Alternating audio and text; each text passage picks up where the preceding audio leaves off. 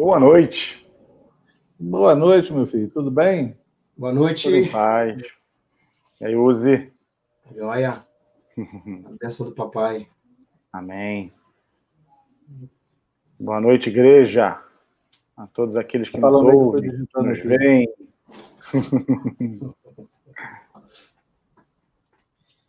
E aí, José? Tudo bom, meu filho? Tudo em paz. José tá parecendo aquele jornalista do Jornal das Oito, né? Lá. Jornal das Oito aqui procurando onde é que está o meu. Onde é que tá o texto? Onde foi parar o texto? Cadê o texto? Cadê? Não tá no É, teleprompter, não? A gente fica muito tempo- sem, sem usar computador, depois não sabe como é que mexe nele. Tudo no dedinho, né? Paz esteja. É, a paz esteja contigo. Você que está aí nessa maratona de live, depois de tantas lives, falar como Paulo, as muitas lives te fazem delirar.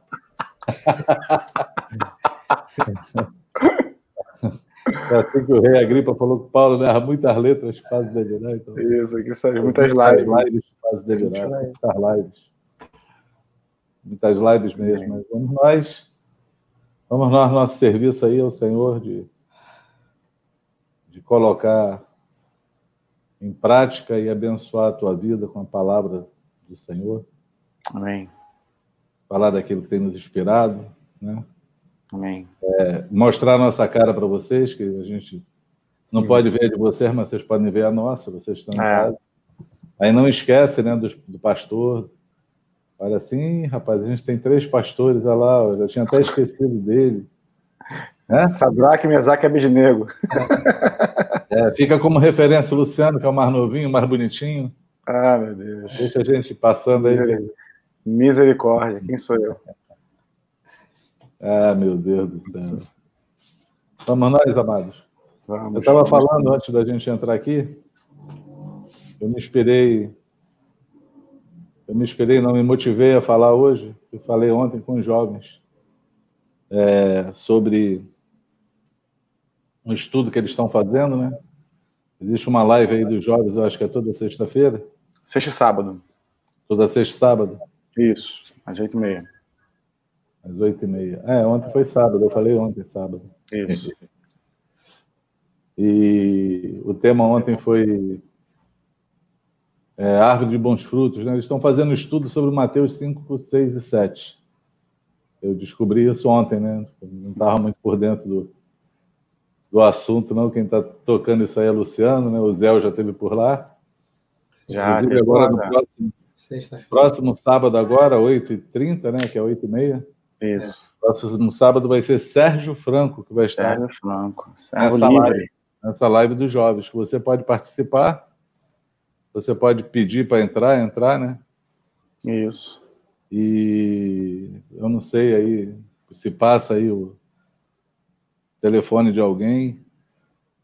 É, busca aí com os jovens aí, com o Luciano, comigo. Manda, um- manda um.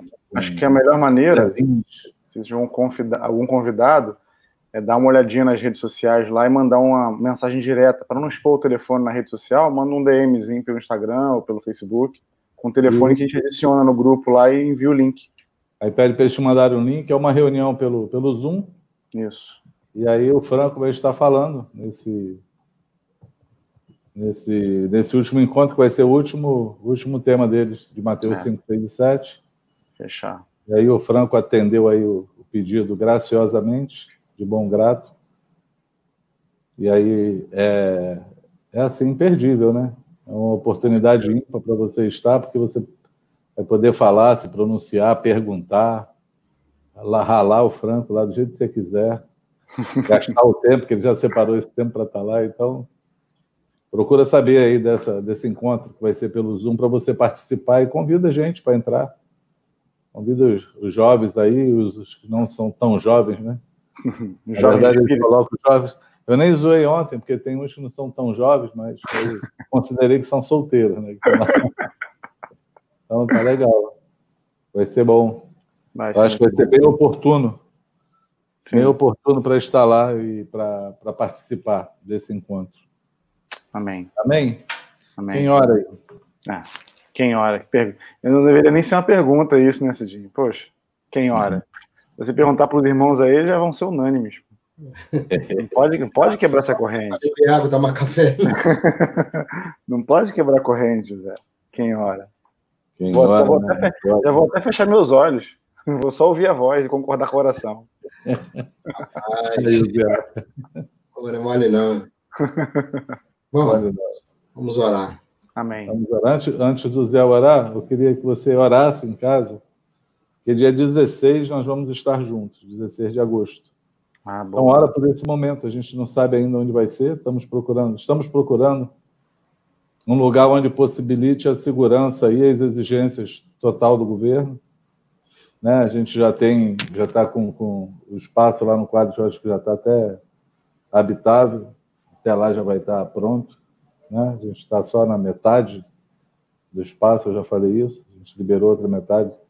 Quer dizer, liberou não, né? Pediu para a gente sair com gentileza. Mas é, foi, foi numa boa. Tá, tá tranquilo. Estamos, fomos abençoados e continuamos abençoando. Sim. Então, hora aí para a gente descobrir onde vai ser esse local, porque dia 16 a gente tem que estar junto. Eu quero, queremos nos ver face a face, olho no olho. Amém. Acho que esse, esse momento vai ser um momento histórico, quando estivermos juntos. Vai lá, Zé, hora aí. Amém. Amém. Papai, nós estamos aqui no nome de Jesus. Mais uma vez queremos entregar a Ti, sujeitar a Ti todas as coisas, Senhor. Na verdade, essa é uma declaração nossa que temos feito, Senhor, a respeito da nossa vida. Porém, Senhor, nesse tempo, pedimos que Tu governe, Senhor, sobre os corações, preparando segundo o que Tu tens para nós. Que a Tua palavra, como ela sempre é, Senhor, uma semente poderosa, Senhor, nos nossos corações. E que os nossos corações, Senhor, seja o terreno, o solo, Senhor, pronto para receber, Senhor, essa palavra, esse fruto, Senhor, e, que esse fruto produza, Senhor, aquilo que tu tens para nós. Tu sabes dos anseios do nosso coração, tu sabes de todas as coisas. E é assim que nós queremos orar a ti. Governa sobre nós nesse tempo, Senhor, governa sobre todas as coisas. Dá condição, Senhor, de que essa palavra, Pai, alcance os corações, que toda a estrutura, Senhor, de alguma forma necessária para que a tua palavra seja anunciada, Senhor, tu, tu dê também condição, que tu prepare, Senhor, que tu coloque pessoas, Senhor, nessa live hoje, no nome de Jesus, que precisam ouvir, Senhor, a tua palavra, que estão expectativa de ouvir a tua voz, que, na verdade, mais do que isso, precisam de uma direção, Senhor, precisam te ouvir, Senhor. Que o Cidinho seja o canal, Senhor, livre, liberado, Pai, no nome de Jesus, para Amém. que a tua voz alcance, Senhor, os corações. Nós oramos assim no nome de Jesus, sabemos que essa palavra, Senhor, nós já temos, Pai, liberada, Senhor, que a tua palavra afirma que no abrir da boca, Senhor, no abrir da nossa boca, Senhor, tu colocaria a palavra necessária, Senhor. Faz isso, realiza a tua obra, Senhor. Pai, executa os teus milagres, Senhor. Faz segundo o teu coração, Pai. No nome de Jesus, nós profetizamos, Senhor, que há de ser um tempo, Pai, totalmente proveitoso para ti, Senhor, e claro, para nós, no nome de Jesus. Glorifica o teu nome, seja exaltado, Pai, ser engrandecido em todas as coisas, Pai. És aquele que governa sobre todas as coisas. Céus e terra, Senhor, possam seguir confessando, declarando o teu nome. E nós também, Senhor, nesse tempo, no nome de Jesus, nós oramos, em nome de Jesus. Amém. Amém. Amém. Amém. Uhum. Trocaram o Zé de lugar ali, rapaz. É, trocou de lado. Foi transladado, foi arrebatado de um lugar para o outro. Zé, vai nessa tua força aí, em nome de Jesus, se eu seja contigo. Vamos lá, ver se a gente consegue rapidinho deixar um recado para você. Amém. Eu não sei se você sabe, né? Eu usei na, na live de sexta-feira os Mateus 7, 13 e 14. Foi a minha. É mesmo? É exatamente essa, exatamente essa referência. Ah, então, então Deus está falando. que vamos. Que, rola? Eu sei que vai, com certeza vai me acrescentar, né? Com certeza. É, Jesus. É, Deus está tá falando comigo. o texto é esse. Amém. Amém. Vamos lá. Amém. Vamos nós. Vamos nós, amados. Eu já mexi no computador aqui, já dei uma. Lavinho vai ficar me puxando a orelha. Isso aí. Pais queridos, eu, como eu falei, falei com jovens sobre esse tema, né? De Mateus 5, 6 e 7. E comecei a pensar, né? Na verdade, é, eu já falei porque eu vinha com esse texto, assim, esse tema no meu coração. E é sempre bom, não sei se você tem uma prática de leitura bíblica, eu sempre aconselho para todo discípulo de Jesus, todo aquele que conhece o Senhor, que pudesse se ater e, e, e ficar assim focado, diretamente focado, é, nesses três livros da Bíblia, nesses três livros, três capítulos do livro da Bíblia, que é o capítulo 5, o capítulo 6 e o capítulo 7 de Mateus. Por quê? Esse é um texto interessante de se ler e muito importante para a nossa vida, porque ele está relacionado a Jesus, ao ensino de Jesus, aquilo que Jesus ensinou e falou. É, eu sempre vejo assim o Sérgio falando, o Sérgio Franco, quando a gente fala, por exemplo, sobre escatologia, sobre as coisas que o pessoal começa a querer estudar sobre a volta de Jesus, o fim dos tempos. Aí o Franco sempre dá um conselho, cara, se atém naquilo que Jesus falou. Porque quem tem a melhor palavra e a melhor direção sobre isso é Jesus. O que importa a gente saber é aquilo que ele disse. Então, tudo que Jesus falou, deixou registrado, escrito, ele tem assim uma relevância na nossa vida, porque está totalmente é, embutido, né, ou, ou incluído no nosso chamado. Né? Jesus, ele, ele nos chama, ele, ele não é o nosso Salvador, simplesmente, ele é o nosso Salvador. Mas ele não é só o nosso Salvador, ele é o nosso Senhor, é o nosso dono. E Jesus começou um trabalho na terra, uma obra na terra. A obra de Jesus ela não foi só expiatória, né? ela não foi só para nos livrar dos nossos pecados. Ela, ele não veio simplesmente para nos dar uma, uma vida boa. Não ele tem mandamentos para a nossa vida, ele tem uma direção, ele tem um trabalho que é um trabalho grande, não é um trabalho pequeno, porque é um trabalho para ganhar um mundo, né? É, Mateus 28, no final do livro de Mateus, Jesus fala assim: ide por todo mundo, pregai o evangelho a toda criatura. Né? Mateus 28, 18, 19 e 20. Ele fala: toda autoridade me foi dada no céu e na terra, portanto, ide, fazei discípulos de todas as nações batizando-os em nome do Pai, do Filho e do Espírito Santo, ensinando-os a guardar todas as coisas que eu vos tenho ordenado. E eis que estou convosco todos os dias, até a consumação dos séculos. Então, ele nos mandou ir por todo mundo. Essa foi a ordem que ele deu aos discípulos dele. Eu estou encarregando vocês de uma obra mundial. É uma obra que ela tem uma grande extensão, um grande valor, um grande peso, e ele deu para os seus discípulos. E esse, esses três capítulos é exatamente quando Jesus senta com seus discípulos no monte, né? É assim que está escrito: Jesus sentou com os seus discípulos. Ali ele não estava falando a multidão, ele não estava é, pregando aqui, o querigma, né?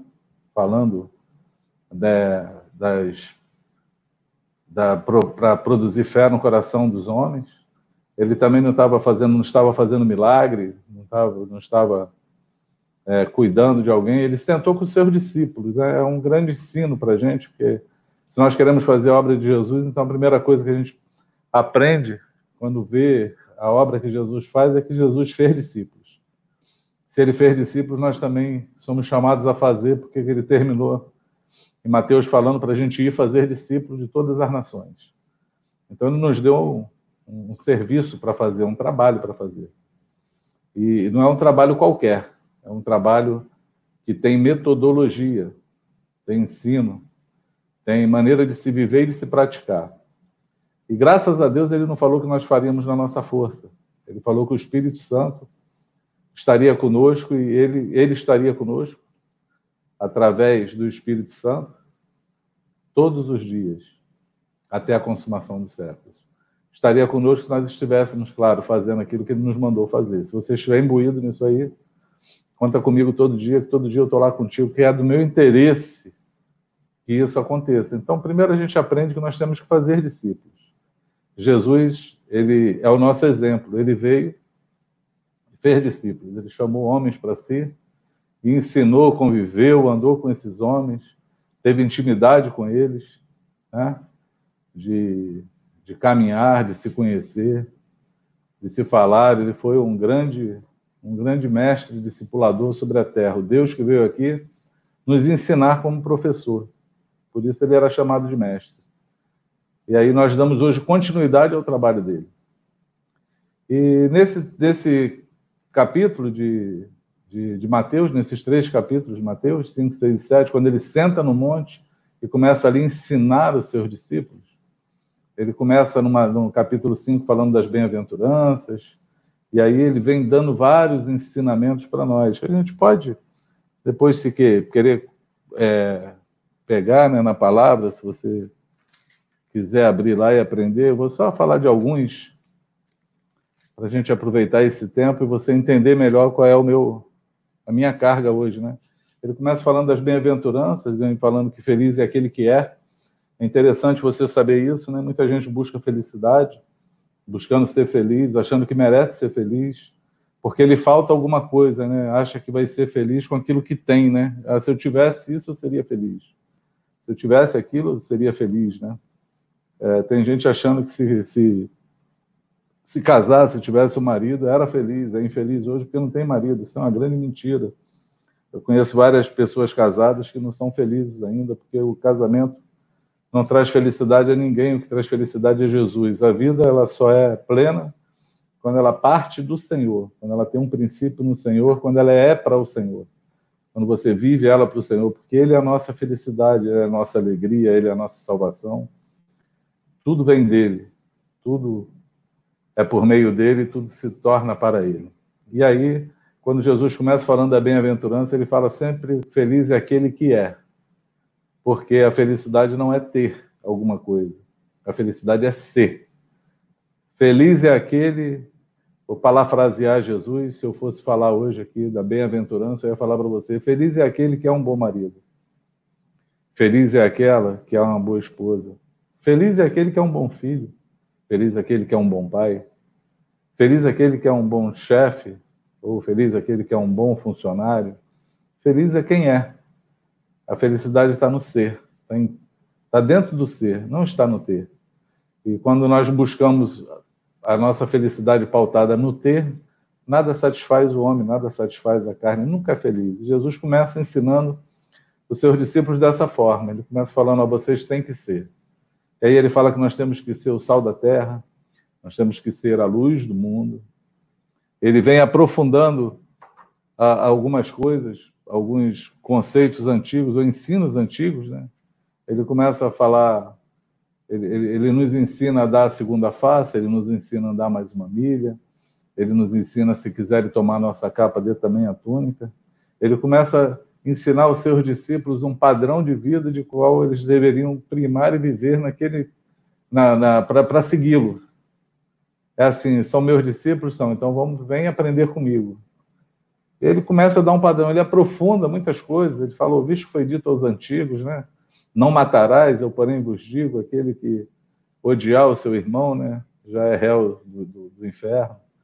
É, o visto foi dito aos antigos, não adulterará, mas aquele que olhar para uma mulher com olhar impuro, já adulterou. Ele vem, aqueles que se respaldam, é, que nós vivemos na graça, talvez repensasse a vida depois de ler esses três capítulos de Mateus, porque Jesus fala: Eu não vim é, é, abolir a lei, eu vim cumprir a lei. E aí ele começa a aprofundar as coisas que na lei eram mais fácil de fazer, né? Ele diz que se a nossa justiça não exceder em muito a justiça dos fariseus, de maneira nenhuma entraríamos no reino. E olha que a justiça do fariseu era uma justiça forte, era uma justiça que eles faziam tudo para o Senhor, né? até na, na questão de, de, de, de, primícias, de oferta, eles procuravam ter uma vida sacrificial a, a um nível muito alto, né? para se mostrar para os homens. O motivo era, era errado, mas eles, eles tinham uma justiça, uma justiça própria. Né? E aí Jesus vem então ensinando ali os seus discípulos como se deveria viver, né? Ele fala para a gente também não servir ao, ao, dinheiro, né?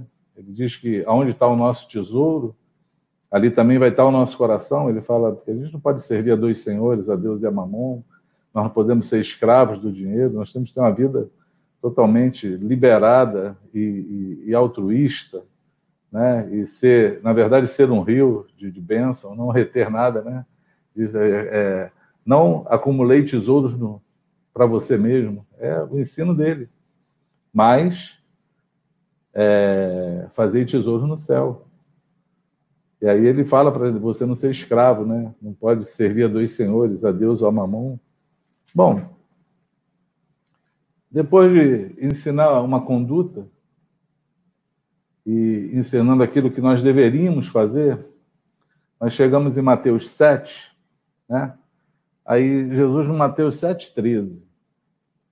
Esse é o, o, o, texto onde eu vou começar a minha, a minha ministração, né? Na verdade, eu só ilustrei para você, dei uma pincelada mais ou menos naquilo que está escrito em Mateus 5, 6 e 7, e que você, e você tanto você quanto eu, nós deve, temos é um dever de um livro de cabeceira que é ler esses versículos da Bíblia e falar: eu preciso viver isso.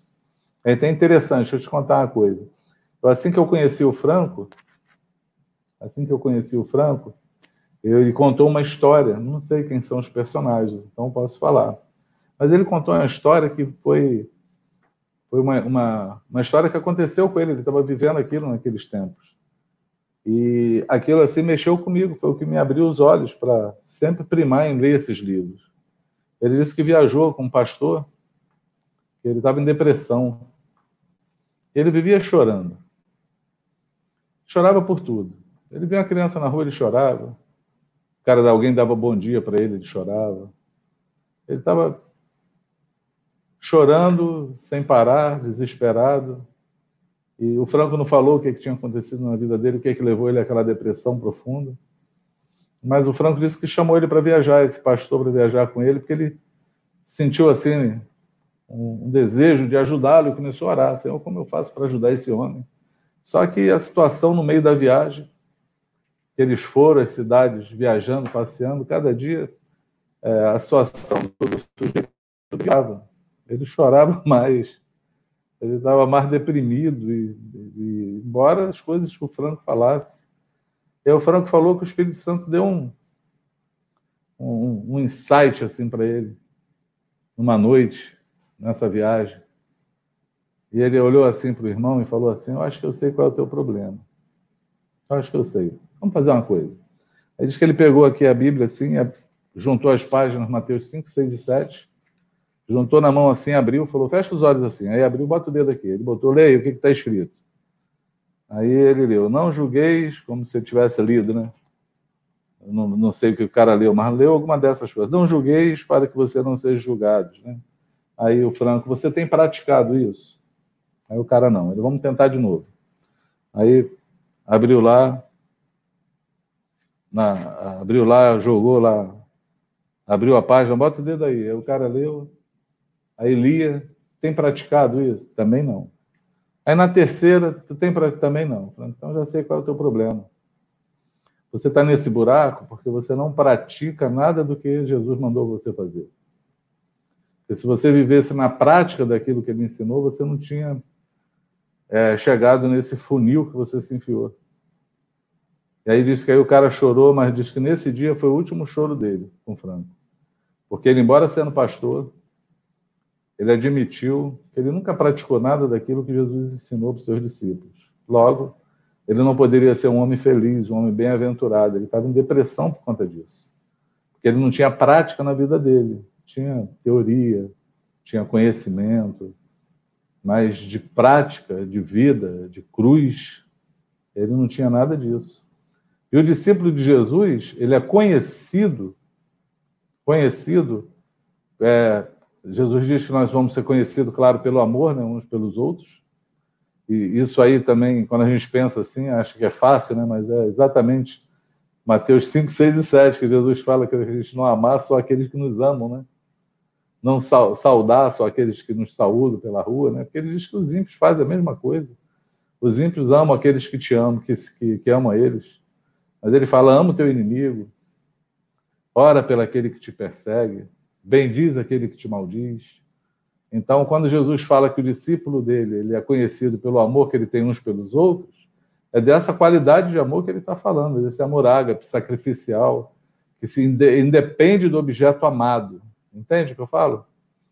Então, é, Jesus também falou, né? João 12, ele fala assim, é João 12? Agora não estou lembrado. Ele, ele diz assim: é, aquele que ouve os meus mandamentos e os guarda, esse é o que me ama. E aquele que me ama será amado do meu Pai. E nós, então nós viremos e faremos nele morada. Então, o amor a Jesus é a prática dos mandamentos dele. O discípulo de Jesus é aquele que pratica aquilo que ele ensinou. E aí, pensando nisso, você deve estar pensando, né, por que eu dei o nome dessa ministração, né, de onde vens? De onde vens? Porque eu lembrei de uma frase de Deus, quem falou isso foi Deus. Deus falou isso para Satanás. Não sei se você lembra. Está lá em Jó. Jó 1, 1, 3. Acho que é isso, 1, 3. Flavinho anotou, 1,7. Diz que Jesus, Deus perguntou assim para Jó. Então perguntou o Senhor a Satanás, a Jó não, a Satanás, de onde vens? Satanás respondeu ao Senhor e disse, de rodear a terra e passar por ela. A minha tradução, a King James, diz assim, de perambular pela terra, de ir para um lado e para o outro perambular pela terra e ir para um lado para o outro. E eu pensei muito nisso, quando lembrei disso, eu fiquei pensando assim, falando assim, quanta gente que diz que segue Jesus, que ama Jesus, que quer andar com Jesus, está vivendo como vive o diabo. Talvez se Deus perguntar para você de onde você vem, talvez diz, ah, eu venho por aí. Eu venho de andar para lá e para cá. Eu venho de viver a vida, eu venho de deixar a vida me levar, né? Eu venho de olhar a vida dos outros, de observar os outros, de ser fiscal da vida dos outros. Não tem uma resposta divina que poderia dizer: Eu venho de olhar para ti e te seguir, querer fazer a tua vontade querer cumprir o teu mandamento, querer ser aquilo que tu projetou para que eu fosse. Talvez a vida esteja exatamente aí, aí eu achei forte isso, porque, essa é a resposta de Satanás. Satanás é que vive assim. Quem vive perdido, sem cumprir a vontade de Deus, vive num deserto rodando, né? Às vezes a gente pergunta, e aí, amado, como é que está? Como é que está a vida? Está indo. Aí eu sempre brinco, indo para onde? A pessoa ri. Está indo. Indo não sei para onde. É, o povo no deserto era assim, está indo, amado. Tá, tá, tá, como é que está aí? Estamos indo. Rodando, 40 anos. Ficaram tudo no deserto, morreram. Entraram dois lá, daquela geração na Terra Prometida. E será que a nossa geração teria que ser uma geração para viver dessa forma? Não ter uma resposta quando fala da onde você está indo, talvez da onde você está vindo. Né? E aí a gente não sabe, a gente está tá por aí rodeando a terra, é, fuxicando por aí as redes sociais, sabendo mais da vida dos outros do que da minha, sendo mais entendido da política do que da vontade de Deus. Querendo mais discernir os tempos que nós estamos vivendo, se, se é um tempo bom ou ruim, se Jesus vai voltar ou não, do que da vontade dele para isso tudo. Porque Deus tem uma vontade estabelecida para todas as coisas debaixo do céu. As mãos dele estão trabalhando, o Senhor trabalha. Né? A cruz não foi um evento casual na vida de Jesus. Ele veio justamente para isso. Ele veio para isso, para a cruz. Ele sabia qual era o caminho dele. O caminho dele era morrer na cruz. Por isso que ele chama Pedro de adversário lá de Satanás, né? A gente acha que Pedro ficou endemoniado, né? Desculpa falar isso para você e tirar essa tua fé de você achar que Pedro estava endemoniado, que o diabo ali entrou na vida de Pedro, atrapalhou ele. Não. É porque a palavra, é, a tradução de adversário é Satanás, é diabo. O diabo é o adversário. E aí, quando Jesus fala assim, para trás de mim, adversário, é porque Jesus estava falando que ele ia para a cruz, essa era a missão dele. E aí Pedro interrompeu ele falando que isso não poderia acontecer na vida dele porque ele nasceu para ser feliz. De maneira nenhuma isso acontecerá contigo. Tenha piedade de você.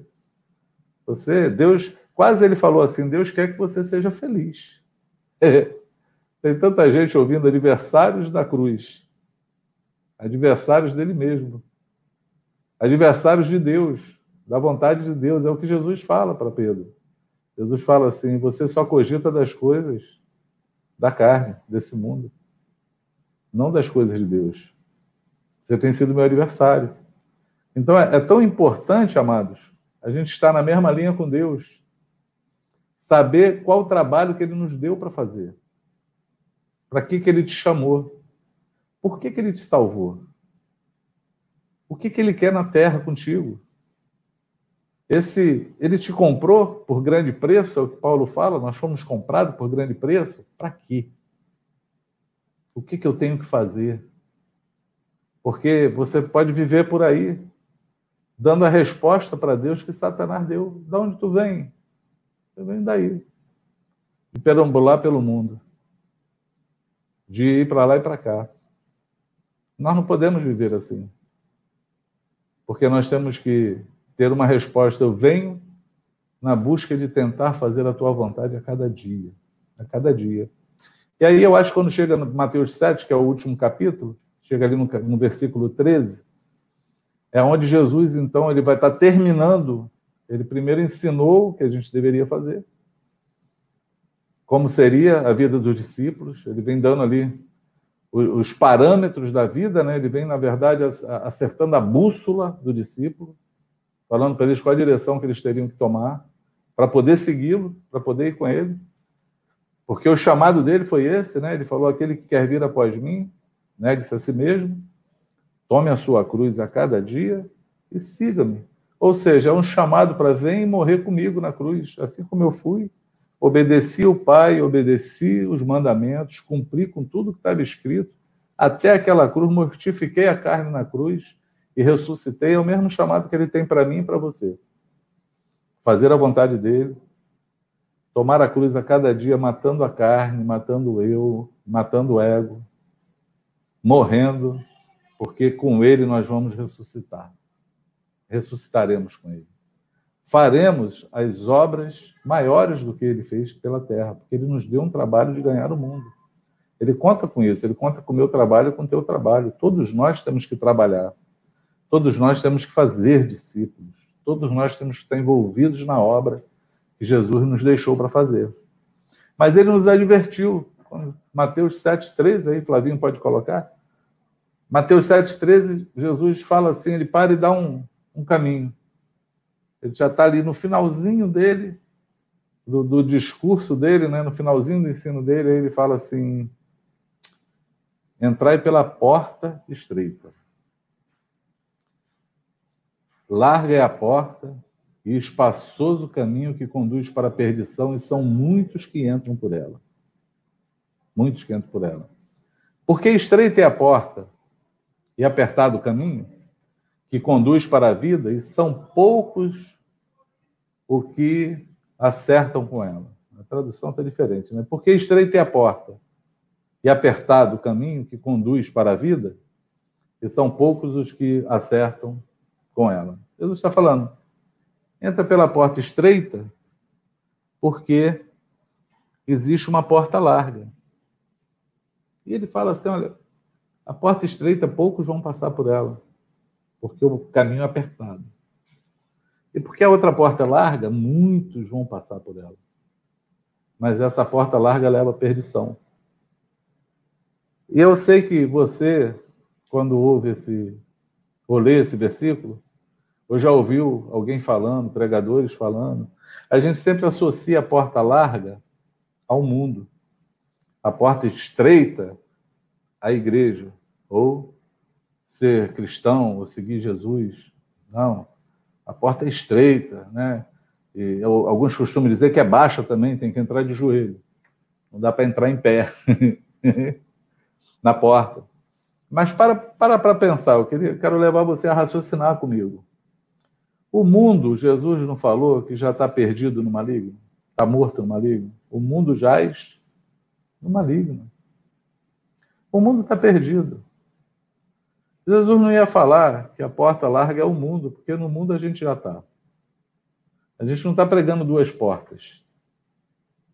A gente não está falando assim, ó, sai dessa vida fácil que você vive e vem para a vida difícil. Não, Jesus, a gente não está falando isso. Não está falando assim, você está morto no inferno, você precisa de vida em Cristo.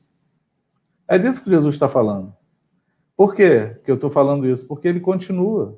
Lembra que ele continua? Ele fala assim, olha, a, a, palavra seguinte dele, depois disso, é acautelai-vos dos falsos profetas. Não é assim? Entrai pelo caminho, aí ele fala, acautelai-vos dos falsos profetas, porque eles vêm vestidos como ovelha, mas são lobos devoradores. Então, percebe como Jesus não está falando do mundo? Jesus está falando, na verdade, que existe um caminho na terra que você vai achar que você é crente, você vai achar que você é discípulo de Jesus.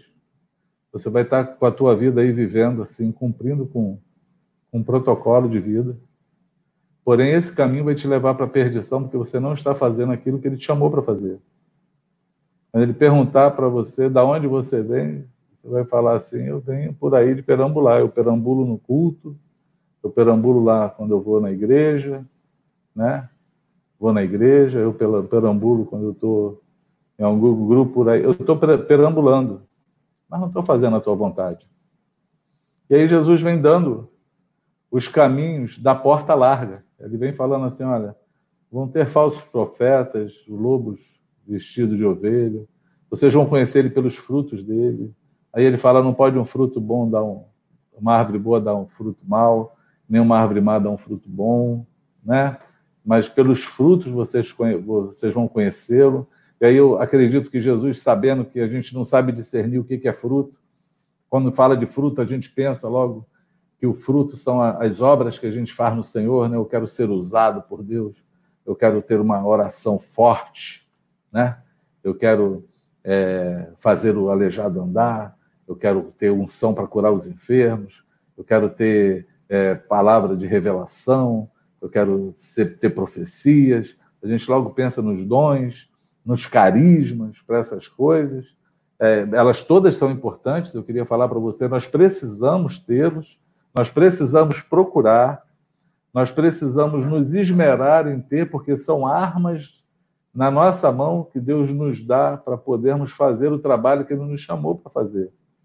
Porém, nós não podemos nos aferrar nisso, nos ancorar nisso, porque isso é o supra-sumo daquilo que o Senhor quer para nós, para a salvação. Não, porque Jesus ele termina falando assim: olha, muitos naquele dia me dirão: Senhor, Senhor. E eu lhes direi abertamente: não te conheço. Cadê o texto? É, 20. Nem todo aquele que me diz Senhor, Senhor entrará no reino dos céus, mas somente o que faz a vontade do meu Pai que está nos céus. Muitos naquele dia, muitos dirão a mim naquele dia: Senhor, Senhor, não temos nós profetizados?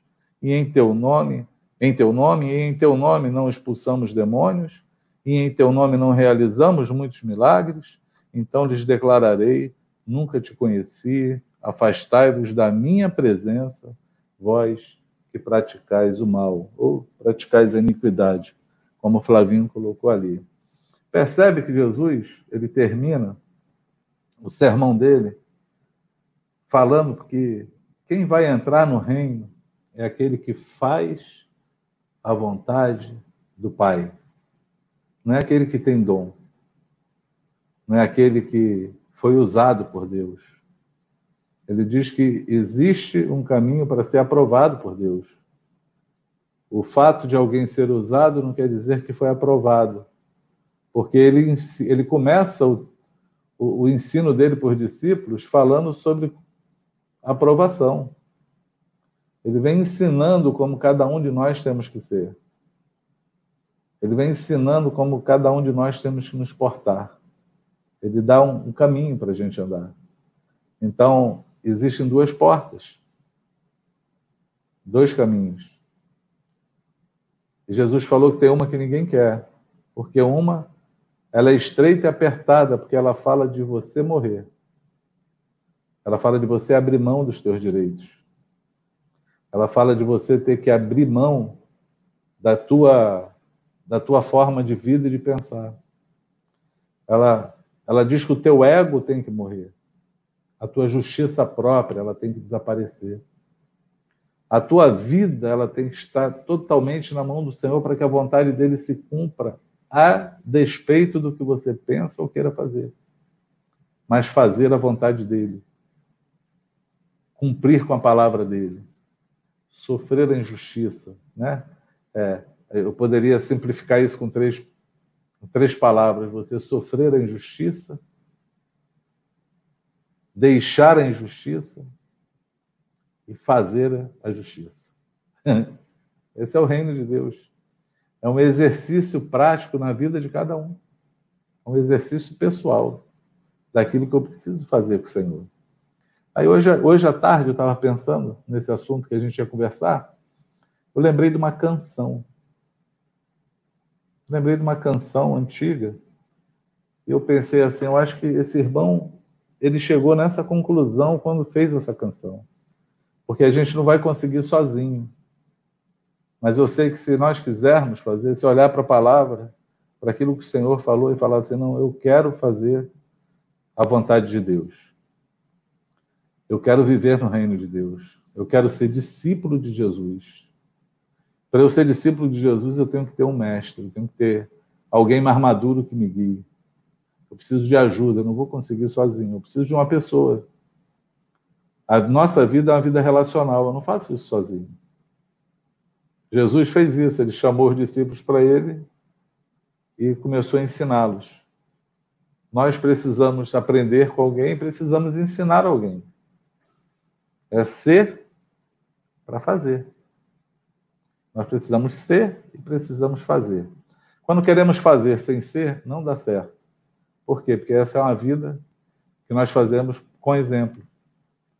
Não dá para falar faço o que eu mando, mas não faço o que eu faço. Nós temos que ser exemplo dos fiéis, modelo do rebanho. E aí nós vamos vivendo a nossa vida a cada dia seguindo Jesus a cada dia seguindo Jesus. A cada dia que então aprendo que eu preciso ser discípulo de Jesus, eu preciso viver essa vida. Mas eu também não vou conseguir sozinho. Eu preciso de um poder operante na minha vida.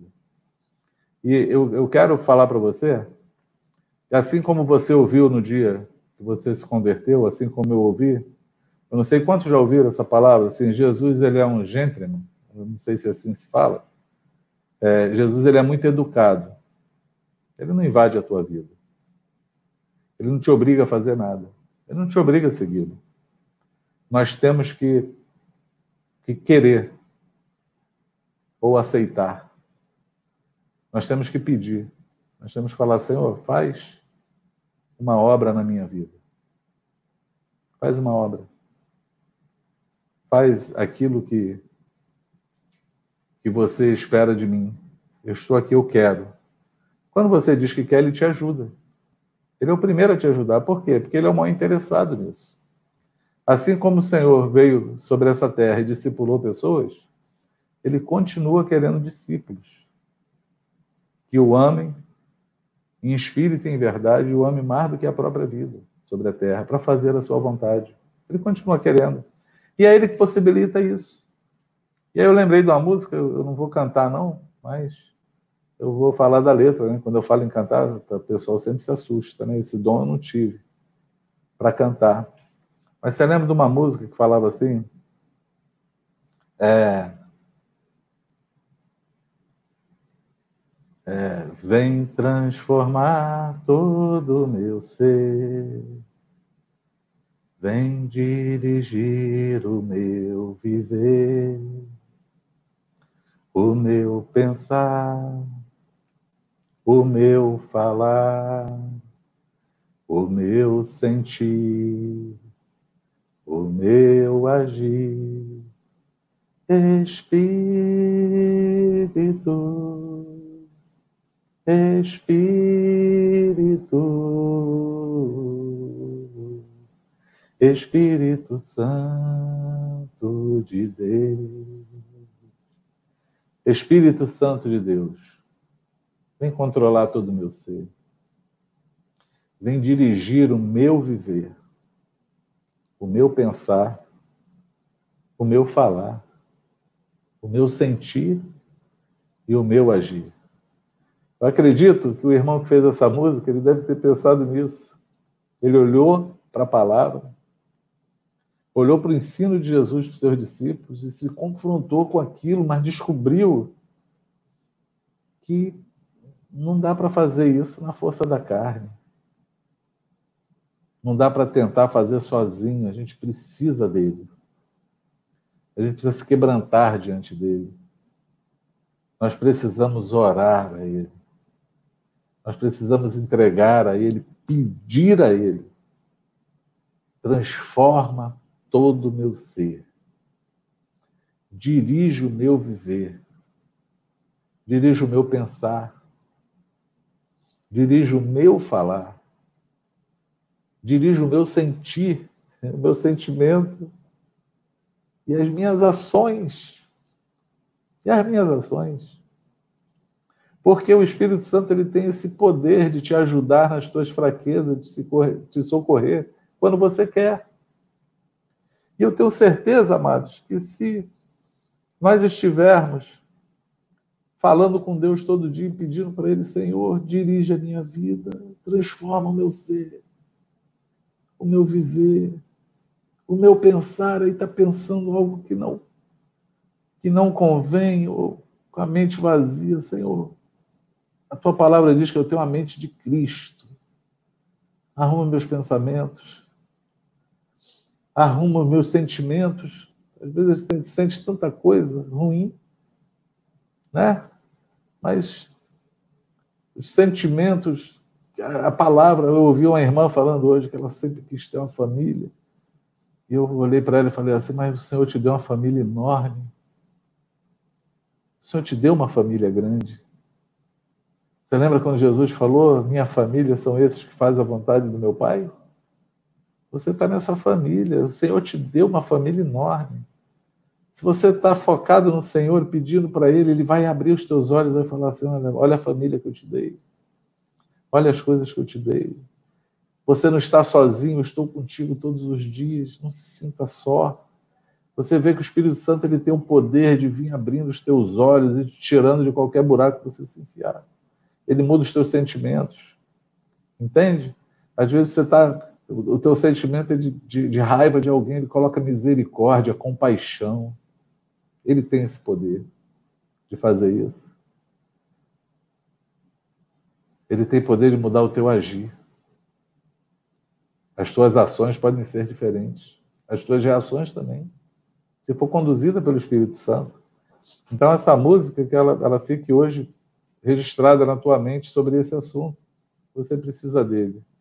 É Espírito Santo de Deus. Vem consolar todo o meu ser. Controlar todo o meu ser, perdão. Vem dirigir o meu viver, o meu pensar, o meu falar, o meu sentir e o meu agir. Ele pode fazer isso. E aí, tudo que nós lemos aqui e que encontramos nos mandamentos de Jesus, você descobre que ele é possível. É possível vivê-lo. Porque existe um poder que opera em nós transformador. Maior poder que você já viu sobre a face da terra é o poder do Espírito Santo na vida de um homem, na vida de uma mulher, que olhe para a palavra e fale assim: Eu quero viver essas coisas. E se você estiver fazendo isso, o Senhor nem vai te perguntar da onde tu vens, porque você vai ser conhecido dele. a pergunta que Deus nunca vai te fazer, da onde tu vens? Não, ele sabe. Você vai ser conhecida dele, conhecido dele. Porque ele vai estar contigo todo dia, vai estar te ajudando, cooperando contigo. Você não é alguém que aparece esporadicamente na presença dele.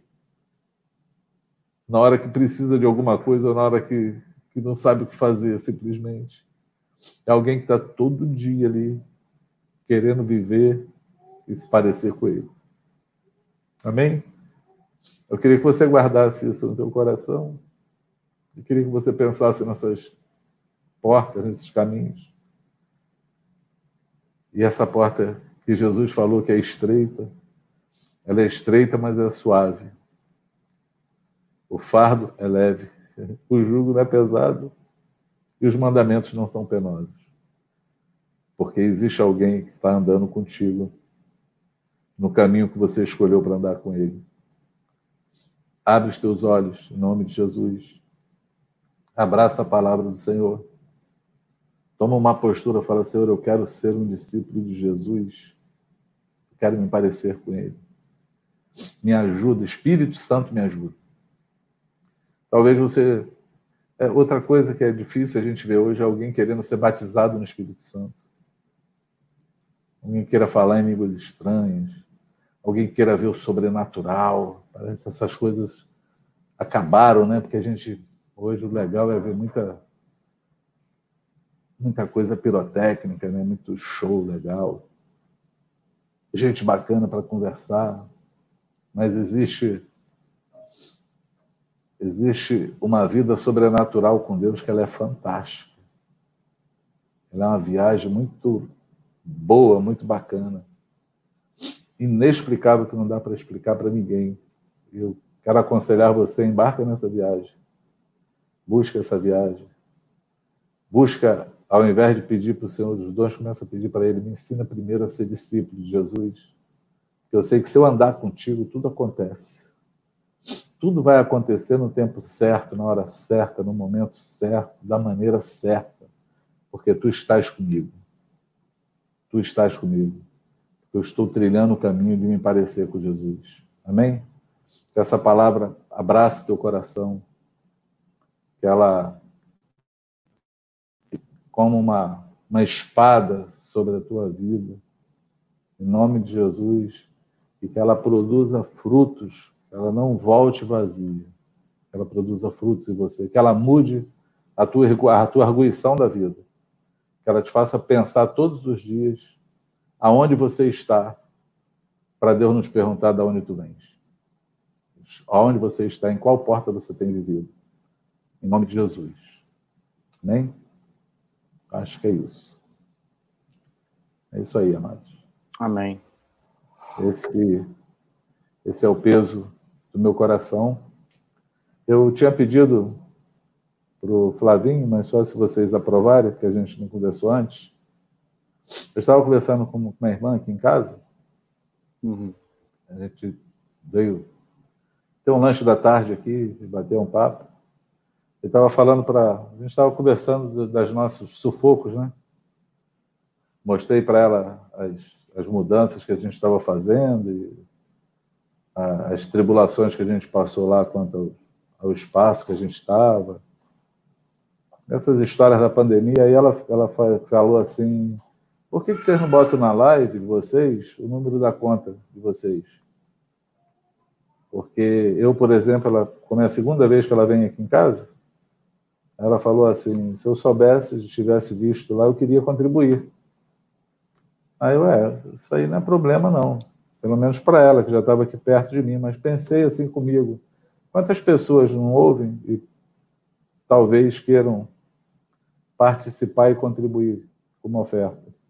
E aí eu queria disponibilizar os números das contas aí. Quer dizer, se eu não estiver viajando, se vocês acharem que é coerente. Não, por mim, tranquilo. Acho coerente. Acredito ser coerente, sim, com certeza. Se Zé aprovar. É, se o Zé deixar, a gente. Tudo depende da palavra dele aí. Fora, né? Acho que. É, mais antigo. Tem uma sugestão de fora, acho que isso aí é um. É. Livro aí, de uma forma. Até atendi. Então, não sei se a gente vai conseguir, né? Se o Flavinho vai conseguir. É, ah, tá o Flavinho até conseguiu. É, já enfiou. Né? Tinha já falado com ele. Então é. tá aí, se você tiver um desejo no coração de contribuir como oferta, de cooperar na obra, de fazer discípulos, a tua oferta ela não sustenta coisas, ela sustenta também pessoas. Aí esse aí é o número da agência, são duas contas bancárias, você fica livre aí no Senhor. Amém? tá gelado. É eu, podia, eu podia ler um, um, texto, posso ler um texto? Que você Pode, falando aí, veio um, um, paralelo na minha mente acerca do que você falou. Né? Essa pergunta de onde vens, né? E me, me remeteu a um texto da Bíblia, né? Que está em João 13, é um texto extremamente conhecido dos irmãos, né? Quando Jesus lava os pés dos discípulos. Mas tem uma peculiaridade nesse texto que eu acho que se enquadra é, no título da sua mensagem, José. E que fala assim, né? Eu vou ler do 1, né? É, eu vou ler do 1. É, ora, antes da festa, João 13, 1. É, antes da festa da Páscoa, sabendo Jesus que era chegada a sua hora de passar deste mundo para o Pai, tendo amado os seus, amou-os até o fim. Durante a ceia, tendo já o diabo posto no coração de Judas Iscariotes, filho de Simão, que traísse a Jesus, aí para mim, é, esse versículo 3 para mim é a chave de, de, tudo aqui nesse texto da vida de Jesus, da nossa vida, e que para mim, na minha concepção, se encaixa com o que você está falando. Né? Sabendo este que o Pai tudo confiara em suas mãos e que ele viera de Deus e voltava para Deus né, levantou-se da ceia, tirou a vestimenta de cima, tomando uma toalha, cingiu-se com ela, e depois seguiu lavando os pés dos apóstolos, dando um exemplo de serviço, né, de humildade, enfim. É, mas tudo isso porque Jesus sabia da onde, da, da onde era sua de quem era a sua procedência. Exatamente. Vinha do Pai. Né? Se tu puder, Flavinho, deixar ênfase no versículo 3 aí. Isso. Sabia né? de onde vinha. Sabia de onde é. vinha o que estava fazendo e para onde retornaria, para quem retornaria. Eu acho que é, é, esse versículo responde à pergunta do, do, tema de hoje. É que a gente possa ter como lição né, tudo aquilo que o Cidinho colocou hoje aqui, com a, com a resposta é, através desse texto aqui. É, era só essa minha contribuição, em nome de Jesus. Boa. Amém. Muito bem. Amém. É mesmo. É, eu como eu tinha dito no início, né, essa eu falei na sexta-feira com os irmãos, com os jovens, e meu texto foi exatamente esse, né? Mateus 7, 13, 14.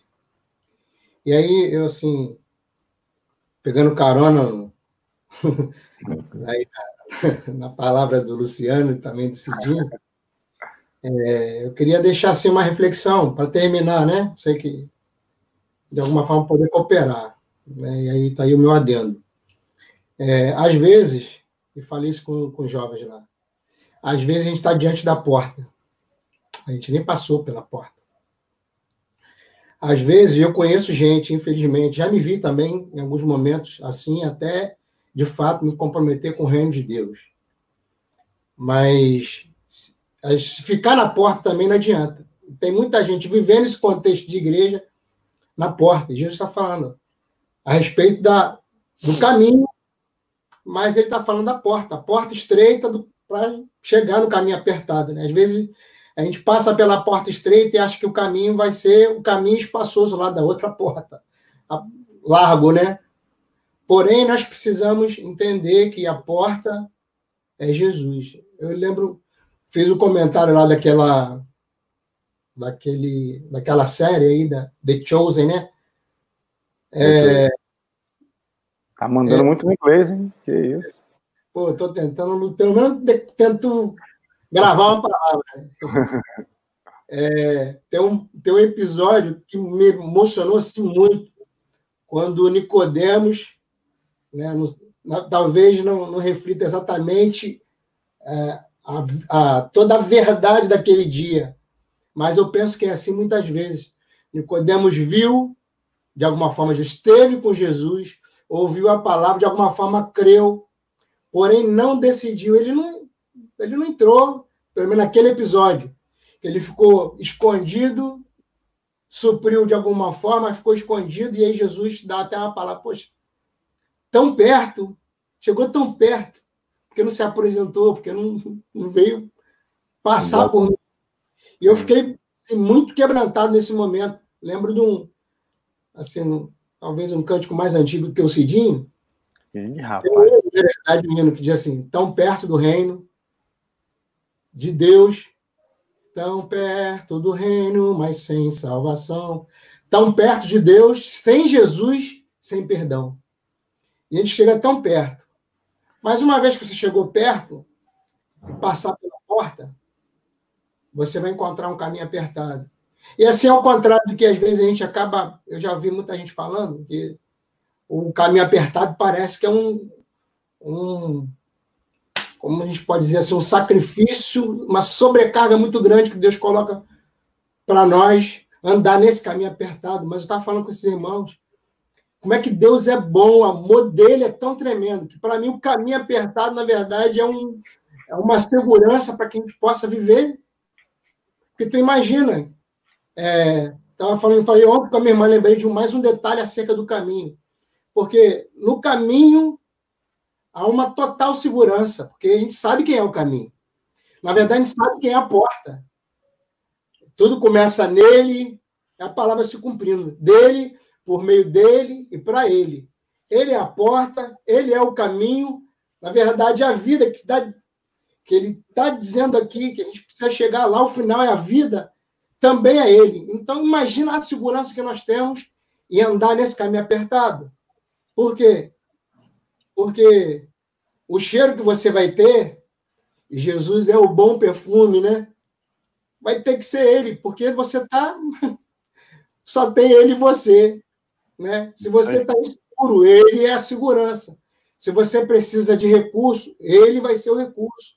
Ao contrário da porta do porta larga, do caminho espaçoso, né, que te deixa talvez à vontade, ou você procura viver essa essa liberdade e acha que é, enganosamente esse caminho, essa porta larga, esse caminho espaçoso, é algo que vai te levar à vida também, mas não é verdade. Porque a palavra diz que é caminho que ao homem parece ser bom, é, mas é um, é um engano. Essa porta larga, esse caminho espaçoso, é um engano para você. E aí, na verdade, é um engano para você que crê. Como você falou, né? É um engano para você crente. É um engano para você que, às vezes, está fazendo as mesmas coisas que talvez um discípulo vá fazer. Mas a diferença é você está sendo conduzido. Talvez você seja suprido. Ele vai ser suprido nesse caminho apertado, porque ele não vai te deixar abandonado. Na verdade, esse caminho apertado é uma oportunidade de a gente viver nele. E tudo que a gente vai fazer está relacionado a ele. Às vezes, na porta larga, né, no caminho espaçoso, você talvez tenha a oportunidade de já passar por ela com algumas coisas que você, o Senhor já barraria, já não daria para você passar pela porta estreita. E aí está relacionado um monte de coisa, relacionamento, né, alguma coisa que você traga, talvez o teu emprego. Bom, não importa, não importa aquilo que, de fato, é, às vezes a gente quer trazer. Eu já falei algumas vezes no meu relacionamento de alguns recursos que eu tinha, mesmo trabalhando, querendo assim, o Senhor querendo me suprir, me ensinar que Ele é aquele que supre, Ele é aquele que cuida, ah, confia. E aí, muitas vezes, eu busquei um recurso humano. Né? Fui alguém, fui no banco, fui em algum lugar que hoje, na verdade, por misericórdia e graça, vivendo uma experiência muito melhor, eu sei que o Senhor supre. Vivi isso esses dias, acerca da, de Deus, de fato, suprir todas as coisas. Então, é só para dar esse, é, esse adendo mesmo, né, para você não considerar que é o caminho né, estreito lá, a porta né, estreita ou o caminho apertado não é algo que o Senhor está te impondo como uma disciplina. É, um, é uma, uma estratégia dele de trazer para perto e você não se perder. Então, Amém. prefira, prefira. Né? Amém. A porta estreita e o caminho apertado. Porque o que conduz à perdição, e aí está entre parênteses, né? na tradução que o, que o Flavinho colocou, que é o que Jesus está ensinando, ó, entrai pela porta estreita e siga no caminho apertado. Entre parênteses, é só uma. É para você, de alguma forma, tudo que está entre parênteses, ele está chamando a atenção, mas eu creio que a prioridade dele, o que ele está querendo falar sobre a porta estreita. Fez um adendo em relação ao que está entre parênteses. Porque, infelizmente, uma grande maioria quer é, passar pela porta larga, né? E, e, ter esse caminho espaçoso. Amém. Mas é o que o Senhor nos deu como, como direção. Sim, o Cidinho já falou que tinha que falar, eu só queria dar esse. Amém. Esse Amém. Amém. Estou olhando aqui quanto cabelo branco eu tenho. É feia coisa. Zé, eu não sei cantar, mas você canta. A gente podia encerrar esse momento? Você cantando aquele, esse cântico, o Espírito Santo de Deus. Isso, deu, deu para deu pra ver a ver ficar saltando daqui, ó. Olha lá, até molhou a goela. Ao vivo, assim, na bucha, na nhanha, rapaz. Eu vou até mutar o microfone para não te atrapalhar, tá bom? Pode deixar aí, eu acho que é, começa né, em espírito, né? Espírito. Espírito. Espírito Santo de Deus. Espírito. Espírito. Espírito Santo de Deus, vem controlar todo o meu ser, vem dirigir o meu viver, o meu pensar, o meu falar, o meu sentir, o meu agir. Espírito, Espírito,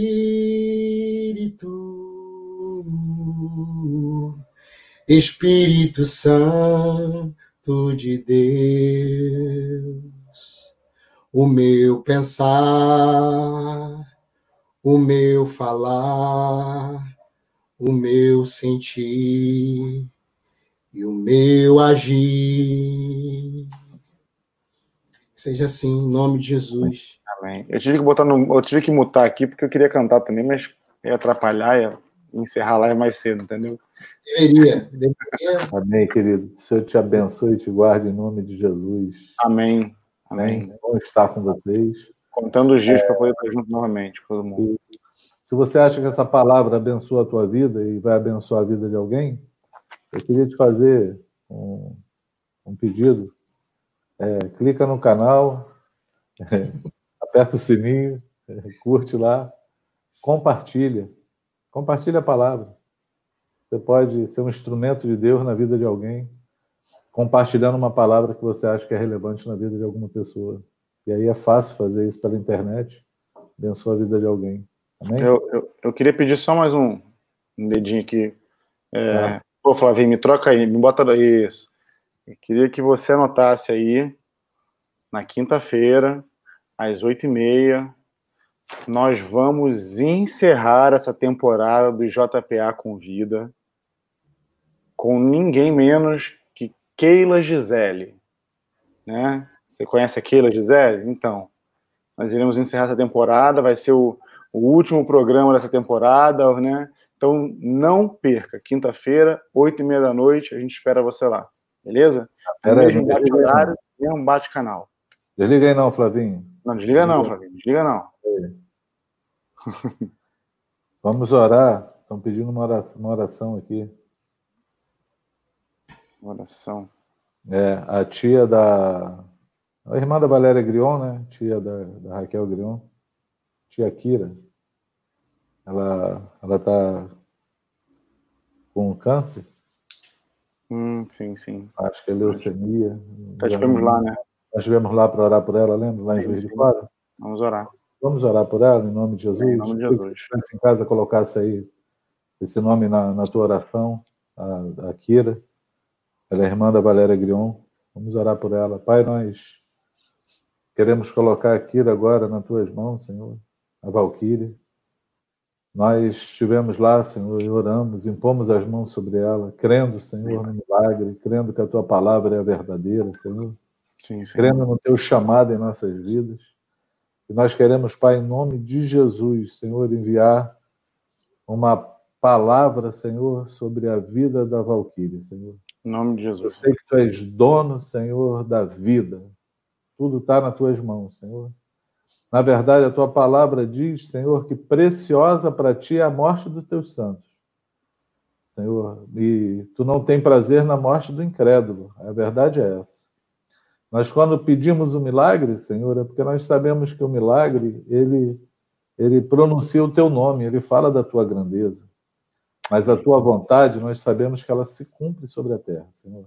Amém, Que a Senhor. tua vontade seja estabelecida na vida da Valquíria, Senhor. Em nome de Jesus. E, Senhor, a tua mão esteja, Senhor, sobre a vida dela agora, onde ela está, Senhor. Amém. Que ela possa agora receber o encontro contigo. Que ela possa agora, Senhor, perceber a tua mão. Que ela agora possa perceber a tua presença, porque tu és um Deus presencial. Tu manifesta a tua presença aos teus filhos, Senhor. Então manifesta a tua presença sobre a cama onde está agora, Senhor, a tua filha Valquíria. E abraça ela com os teus braços de amor, meu Pai. Nós pedimos, Senhor, faz assim, em nome do Senhor Jesus, para a glória do teu nome. Amém, Senhor. Amém. Amém. Seja assim. Amém. Amém. Senhor te abençoe e te guarde, faça resplandecer sobre ti a sua luz e te dê a paz. Amém. Bom estar com vocês, Paz seja sobre todos aí, em nome de Jesus. paz seja contigo. Paz, beijo. Shalom Adonai. Shalom Adonai.